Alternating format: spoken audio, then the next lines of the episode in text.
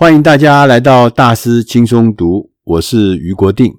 今天想要跟大家来聊一聊产品开发攻略。我们选的这本书，它的中文名字叫做《产品开发回圈攻略》，它的英文名字叫 Loops，L O O P S，中文翻译成就是回圈或者是循环。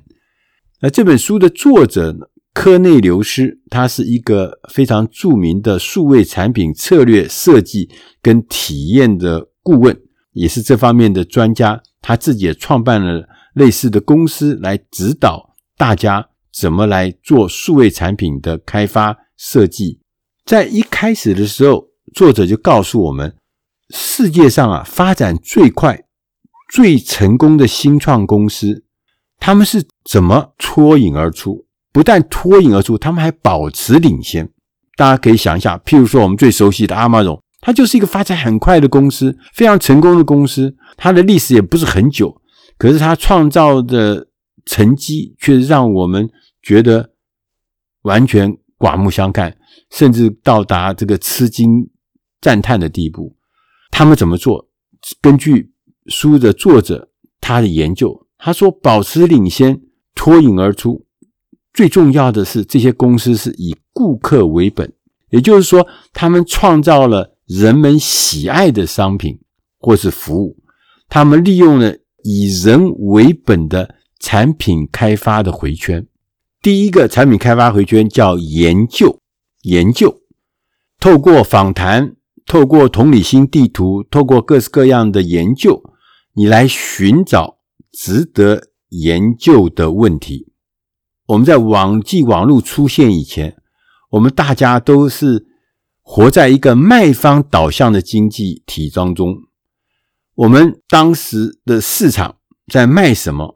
媒体、报纸、电视在广告什么？或者是大家都在谈论什么？我们要打进这种卖方导向的经济的市场的时候，通常我们要花很大的力气，我们要花很多的钱，可能是。百万、千万的钱在全国打广告，你才会让人家认识你，让人家知道你。但是现在不一样，在网际网络的时代，现在是一个买方导向的经济，因为现在一个新创公司五分钟就可以创作了一个 Google 的广告，很简单的，人人都可以做，甚至放在社群媒体上面。基本上是不需要太多成本，而且短短几个小时，你的讯息、你的商品的广告、你甚至的产品就可以卖到全世界去。所以呢，今天我们的挑战不是在寻找和触及你的顾客，以前要花很大的功夫做广告或做很大的行销，才有可能让讯息触碰到你的顾客。现在不是。现在很容易就碰到他们了，所以现在你真正的挑战是理解消费者，理解你的顾客，研究这个回圈，就是要在寻找值得解决的问题。你要找到一个迫切的问题，这个问题严重到什么程度呢？严重到有人愿意花钱购买你的解决方案。如果你的那个问题不严重，无伤大雅，就没有人会花钱。来买你的解决方案，所以呢，你必须要研究顾客的需求是什么，他们渴望的是什么，他们恐惧害怕的是什么。所以，关键是你必须爱上你要解决的问题，而不是爱上你创造的解决方案。我们过去都是爱上。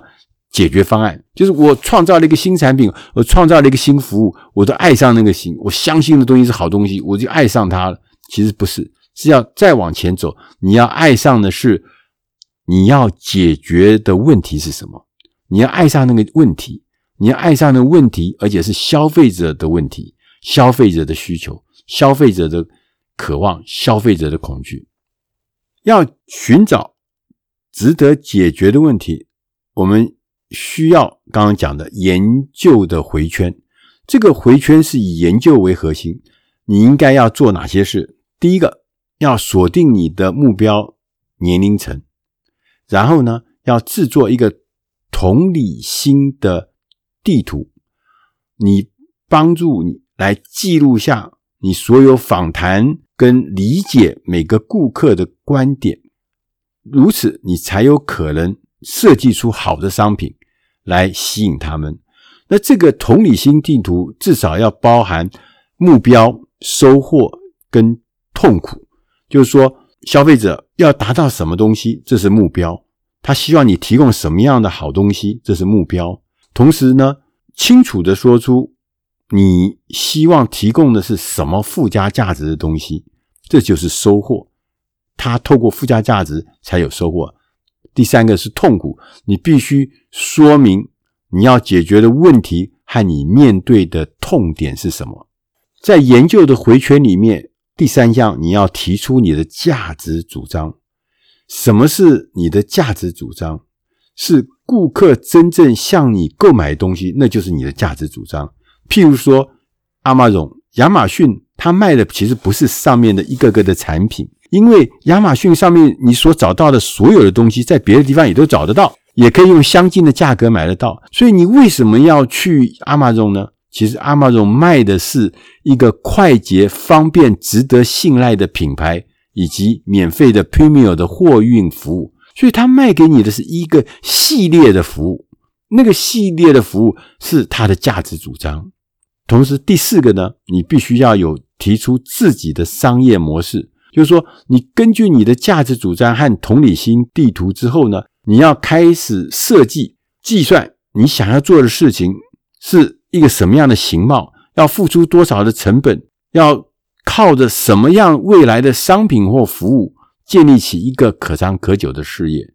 第二个回圈叫做圆形回圈，就是我们要提供一个解决方案，我们认识它，透过研究，我们了解它，我们就要开始构建一个实验跟原型。什么是原型呢？大家都知道，就是我们新创事业都常常会有一个。我们拿来作为目标市场上测试的商品，这个服务或这个商品，就是我们用它来收集各式各样的意见，将来作为我们反复修正跟改进的基础的商品，这就是我们的原型。我们从大量的点子，我们在做新创的商品开发的时候，一定会有很多的点子，你要大量的收集各式各样的点子，同时依据这些点子，然后实际要做出一点东西来。然后呢，接着我们使用一些纸上的线框图来向大家来展示你运作的流程，或者说你运作的顺序的步骤。这些原型，不管是纸上的原型或者数位的原型，虽然只是一个初步，可能不是很精确，但是呢，没关系，你必须要先快速的把它做出来。然后呢，在节省成本的状态之下，开始推出。为什么？因为后面透过测试的后，你会知道说，你这个原型是不断的、随时需要调整跟修正的。第三个回圈叫测试。我们刚刚前面讲，你要构建一个简单的原型，不管它是实体的，或者纸上的，或者模拟的。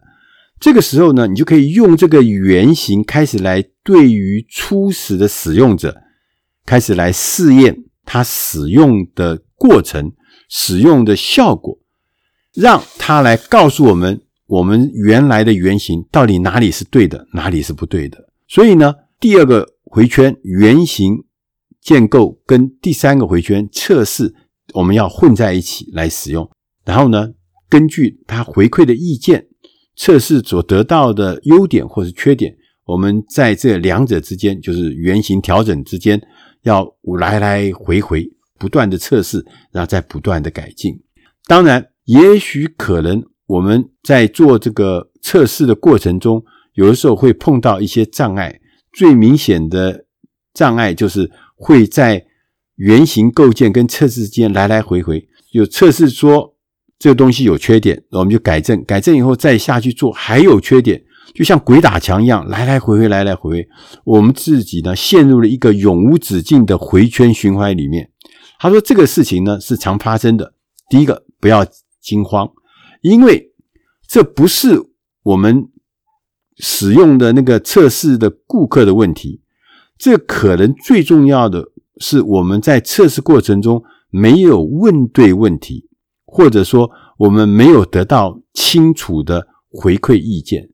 这个时候呢，也可能是我们爱上了你自己的产品，而没有花时间在寻找值得解决的问题，就是我们前面讲的，解决顾客的问题是比你的产品还要更重要。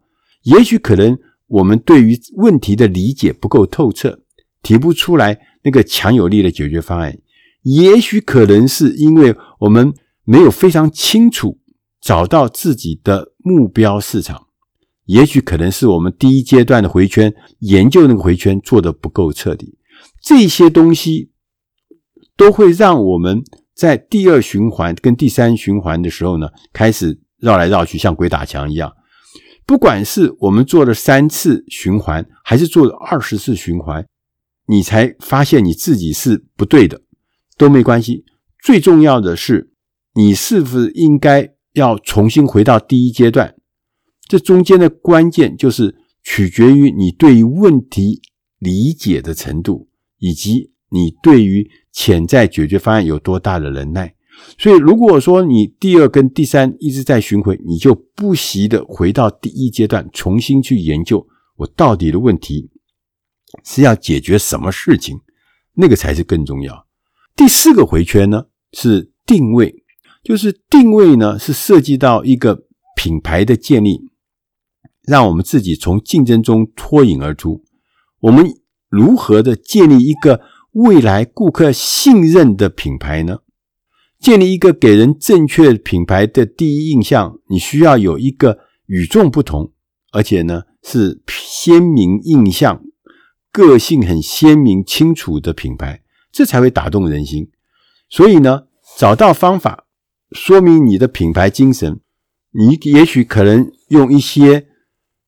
概念，或是用词汇，譬如说，你给你自己的品牌的精神定义成科技的、科学的、平易近人的、大胆的、聪明的，然后透过这样子慢慢的缩小你品牌精神的范围，最后你要严格的界定这个品牌精神到底是什么，不是什么。下一个步骤，你要花一点时间来想这个品牌的名称。命名这件事情呢，有很多的方法，通常用叫做功能型，就是描述你在做的是什么事情。譬如说自创型，你就是创造一个新的字，创造一个新的词。那我们看到雅虎就是一个新的字词，所以这个是自创型。体验型，譬如说使用产品的体验相关的，譬如像肌肉的喷剂叫舒爽，就意思就是说你喷完以后，你的肌肉会很舒爽。那也有一种叫做联想式，就是暗示未来你会如何的。很多的药就是跟你讲说，你吃了这个药，未来会干什么，会很舒服，会很棒，会很有效。这就是不同的命名的方式，你都可以用任何一种方法，你决定一个你自己最喜欢的命名，然后呢，这个命名是能够体现你的活力，同时。我们一旦决定了名字之后，就要开始制定品牌的标准，要指出这个产品或公司名称的字体啦，你怎么用啦，颜色啦，你的标志啊，你的 logo 啊，这些全部的这些品牌标准都要随之要建立起来。第五个回圈叫做建构回圈，这也是一个最后的回圈，代表着你要不。断的跟顾客沟通，提出他们永远看重的创新。这个我们一直从头到尾都在强调，是要跟顾客沟通，要提出顾客看重的创新。我们常常在讲创业圈讲的是 MPV，最低限度可行商品。所以呢，我们就做一个简单的，然后呢，立刻推到市场上去。让市场上开始去试用，开始去推展，这是最简单的版本。很多的公司都这样子说，但事实上呢，不是的。他说，其实呢，最理想的 MPV 就是最低限度可行商品呢，其实不是只是做简单就够了，它必须还要有四个层面，就是可用、实用、有用跟快乐的价值。所以，我们真正要做的是开发 MDP Minimum Delightful Products），就是你要做到最低限度快乐的商品。所以呢，你跟人家不一样，你必须要有快乐这个元素在这里面。如果你只是开发一个东西，让人家说用了说怎么样啊，还不错，可以，还是说让人家觉得说，哎呀，真棒。喜欢，太好了。这两者中间是不一样的。中间我觉得就是要增加了所谓叫做最低限度快乐的商品。所以你在建构回圈的时候，从你的概念证明开始。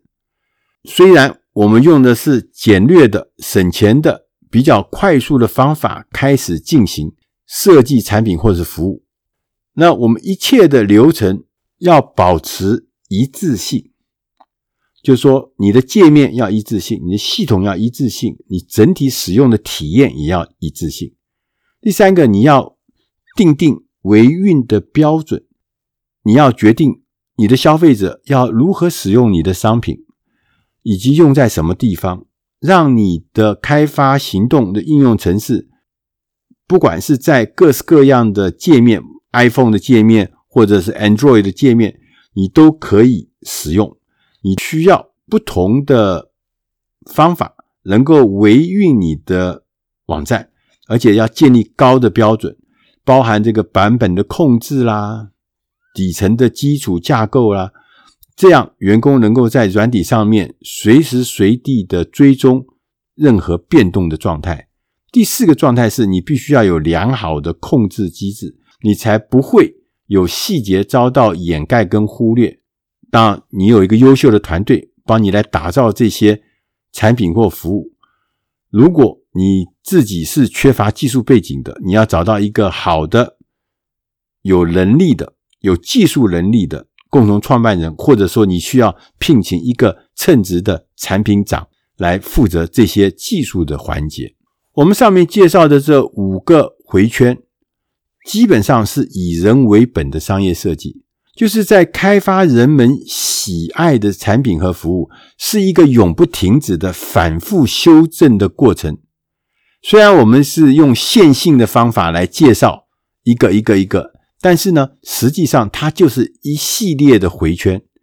只要经营企业，你就必须不断的在这些回圈之间反复的往来，因为。设计不是一个名词，它是一个动词。你的产品是有生命的，会呼吸的，需要持续的关注与改进，就像照顾小孩一样。这个过程一直都是困难、混乱、棘手。但是如果你做成功了，那个结果将是非常美妙无比的。以上的内容，我们就谈了产品开发。回圈攻略是出自《大师轻松读》第七百五十八期，希望对你的工作、对你的事业能帮上忙。谢谢大家，我们下集再会。